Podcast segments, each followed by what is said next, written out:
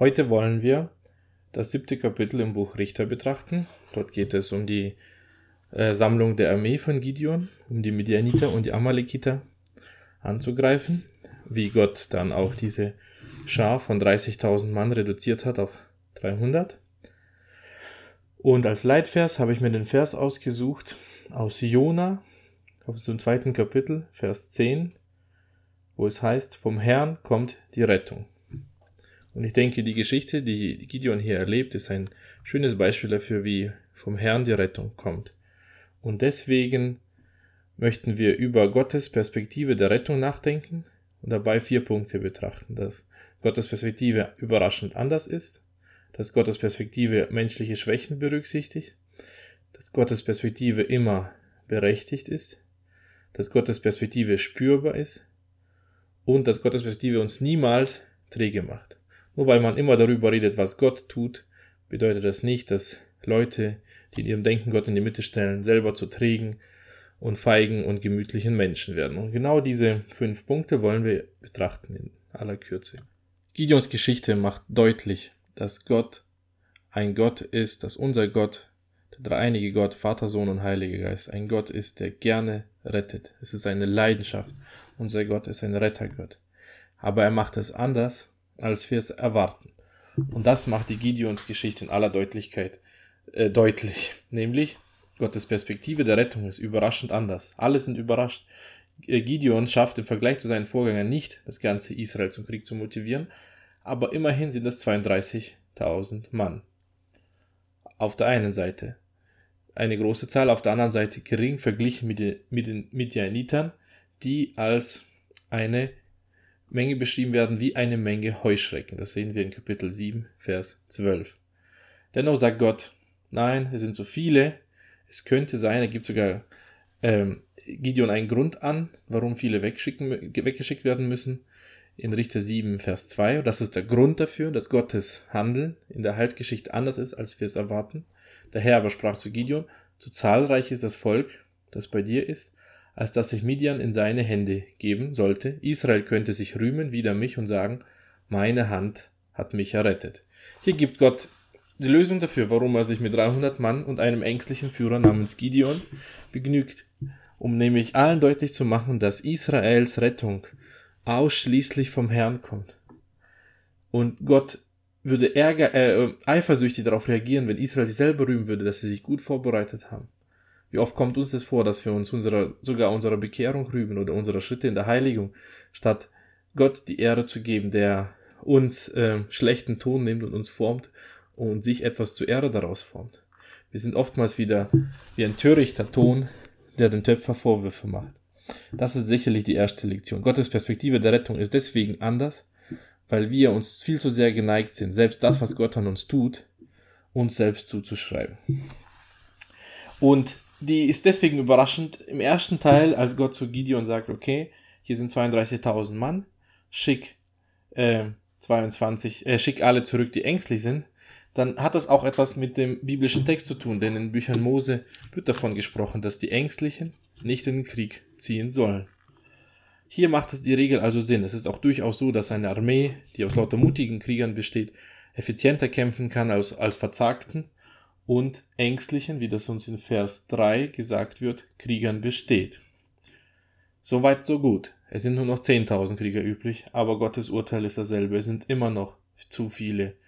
Und wie wir erfahren sollen, viel, viel zu viele.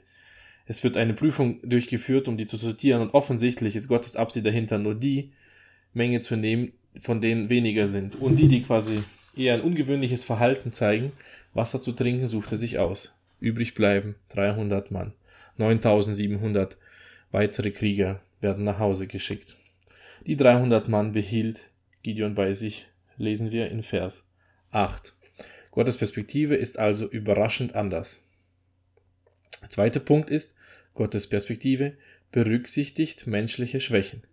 Die Heuschreckenplage bleibt und Gideons alter Zweifel, den er zwar mit mehreren Prüfungen zu beheben versucht hat, als er Gott auf die Probe stellte, bleiben und wachsen offensichtlich. Aber Gott lässt Gideon nicht hängen und Gottes Heilsperspektive berücksichtigt diese menschliche Schwäche. Und in Vers äh, 9 ermutigt Gott Gideon auf eine sehr zärtliche Weise geradezu, dass er sich doch vergewissern soll. Er gibt ihm Auftrag und sagt, schleich dich zum Lager. Und er sagt ihm aber auch in Vers 10, wenn du dich fürchtest, dann nimm doch deinen Diener mit dir. Und Gideon fürchtet sich, sich offensichtlich, aber er gehorcht und er nimmt seinen Diener mit und dann hört er etwas zu und äh, was seinen Glauben stärken soll. Er hört nämlich, wie die Midianiter selber in Panik vor dem Volk Israel stehen. Was er realisiert ist, dass die Panik seiner Feinde größer ist, als äh, er sie sich tatsächlich einbildet. Das ist eine Lektion für uns. Leben wir im Unglauben und nicht in der Perspektive, dass wir einen großen Gott sehen. Wenn wir das nicht verstehen, dass Gottes Perspektive der Rettung wirklich wunderbar ist und völlig anders ist als wir und nur uns auf unsere Perspektive verlassen, stehen wir in der Gefahr, Probleme für größer zu sehen, als sie es sind, Lösungen zu übersehen und genau diese Probleme hatte Gideon und der entscheidende Punkt ist, Gott nimmt sich dieser Probleme an. Wir sollen jetzt nicht 17 Millionen Maßnahmen entwickeln, wie wir unsere Perspektive verbessern können. Wir dürfen einfach zu Gott schreien und sagen, Herr, hilf mir, dass du in meinem Leben größer wirst und damit ich Klarheit bekomme in den Problemen, in denen ich gerade stehe. Der dritte Punkt ist, dass Gottes Perspektive spürbar ist, auch für die, die nicht mit Gott wandeln.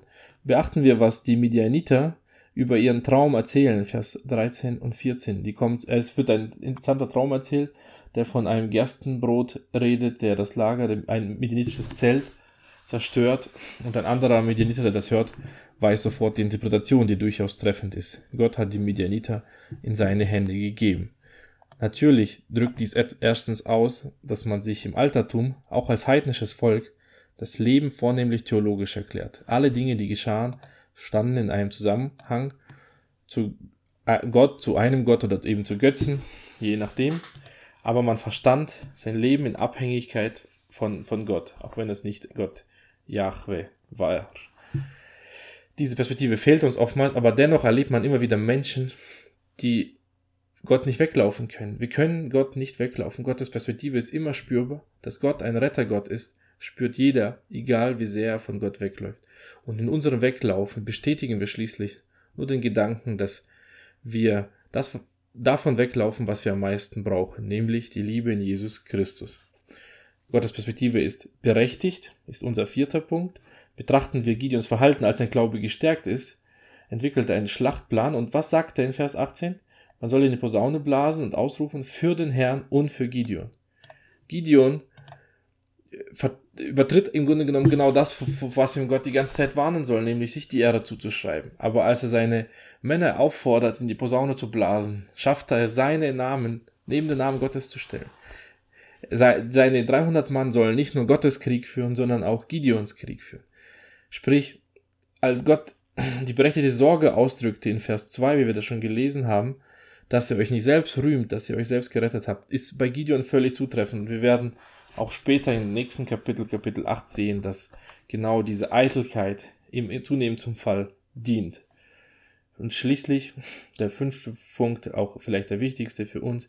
Es wird gerne gesagt, dass wenn man die Souveränität Gottes in der Errettung, in unserer Errettung betont, man faul und träge zur Heiligung wird, was sicherlich auch passiert, aber es ist nicht, es ist meistens einem mangelnden Verständnis von der Souveränität Gottes zuzuführen. Selbst in Gideons Leben, der wirklich kein Wunderknabe mutigen Glaubens ist, finden wir, dass die Erfahrung dessen, dass es ein Krieg Gottes ist, dass die Rettung Sache des Herrn ist, wie wir in unserem Leitvers gelesen haben, dazu, dass er bestärkt wird, nicht eben töricht, nicht eh feige und nicht faul zu handeln, sondern besonders weise. Und darauf möchte ich euch aufmerksam machen, wie er seinen äh, Kriegszug plant, wie er sich ausdenkt, die, die Lampen in Krügen zu verstecken. Und wenn die Krüge zerbrechen, dann plötzlich die Lampen frisch aufflammen und der ganze Lärm entsteht. Und man teilt sich in zwei Lager auf. Aber ein ganz besonderer Punkt, der mir erst vor kurzem aufgefallen ist, als ich die Geschichte neu gelesen habe, den finden wir in Vers 19. Wann Gideon entscheidet, in die Schlacht zu ziehen. Er wählt nämlich einen ganz bestimmten Zeitpunkt in der mittleren Nachtwache. Es ist offensichtlich so, dass man äh, drei Nachtwachen hatte, sprich jeder wachte circa vier Stunden und ähm, man wechselte sich dann ab. Und als die zweite Wache geht und die dritte kommen sollte. Das heißt, viele Menschen gerade laufen, die einen gehen zu ihren Zelten, während die anderen rauskommen. Also es zwar einerseits nachts ist, aber andererseits auch viele Menschen laufen, die man nicht so klar sieht. Entsteht plötzlich im medianitischen Lager an beiden Seiten ein Lärm, Flammen flackern auf und Posaunengedröhn, so dass und man sieht überall mitten im Lager Menschen. Das heißt, jeder Militer, der gerade zur Wache rausgeht, denkt, oh nein, die Hebräer oder die Israeliten sind schon in unserem Lager. Ich muss was unternehmen. Und was passiert? Die Midianiter kämpfen mit sich selbst. Gideon muss schließlich nur zuschauen, wie sich Gottes Verheißung, dass die Rettung Gottes Sache ist, sich einfach erfüllt. Und was dann geschieht, ist ein reiner Automatismus, äh, so dass sogar auch Ephraim bereit ist, im Krieg eine Wasserstelle, quasi eine strategische Stelle, den Übergang wahrscheinlich über den Jordan zu sperren, so dass eine Menge Midianiter auch umkommen oder gefangen werden können oder leicht besiegt werden können. Noch einmal die fünf Punkte. Gottes Perspektive der Rettung ist immer überraschend anders. Sie wird uns überraschen, wenn Gott rettet. Sie berücksichtigt unsere Schwächen, deswegen dürfen wir sie uns äußern. Sie ist spürbar auch für die Menschen um uns herum, obwohl viele durch die retten, von der rettenden Hand weglaufen und weglaufen werden. Dieses äh, Geruch des Lebens wird für viele zu einem Geruch des Todes. Und Gottes Perspektive ist wirklich berechtigt, wenn Gott äh, uns einschränkt oder uns bestimmten Prüfungen untersetzt, dann geschieht das, auch wenn wir das nicht immer verstehen können, durchaus berechtigt, wie auch Gideon schmerzhaft erfahren musste. Und wenn wir Gott in unserem Leben größer wird, dann erwachen auch wir zu einem neuen Leben. Man stelle sich vor, ein menschliches Herz wird zum Tempel des Heiligen Geistes, wird geweiht und geheiligt für den Herrn. Wie viel Freude und wie viel Bereitschaft zum Dienst herrscht in einem solchen Herzen. Genau das erlebte das Volk Israel, als es in den Krieg gegen die Midianiter zog.